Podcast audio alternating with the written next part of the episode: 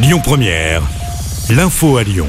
Bonsoir à tous. Dans l'actualité ce mardi, le président a clôturé ce midi le Beauvau de la sécurité à Roubaix dans le Nord.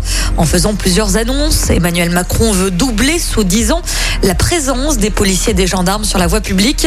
Le budget du ministère de l'Intérieur sera augmenté de 1,5 milliard d'euros en 2022. Autre annonce à retenir, la volonté de pouvoir déposer des plaintes en ligne à partir de 2023. Vous retrouvez euh, tous les détails sur euh, notre site Lyon Première. Deuxième jour de mobilisation à Lyon sur euh, le réseau TCL. Les conducteurs de bus étaient en grève hier avant de reprendre le travail aujourd'hui. Mais de nouvelles actions sont prévues dans les prochaines semaines à l'appel de la CGT. Le syndicat dénonce une hausse de l'insécurité et réclame une augmentation des salaires.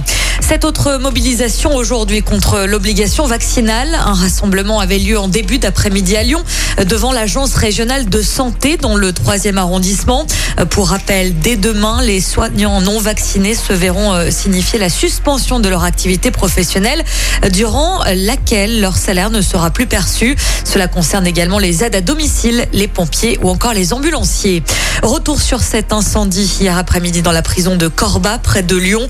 Le feu serait parti d'une des cellules. Deux détenus ont été blessés. Ils ont tous deux été évacués à l'hôpital. Une enquête est en cours.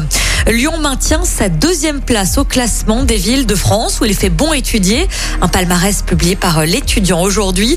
Lyon arrive juste derrière Toulouse et Execo avec Rennes.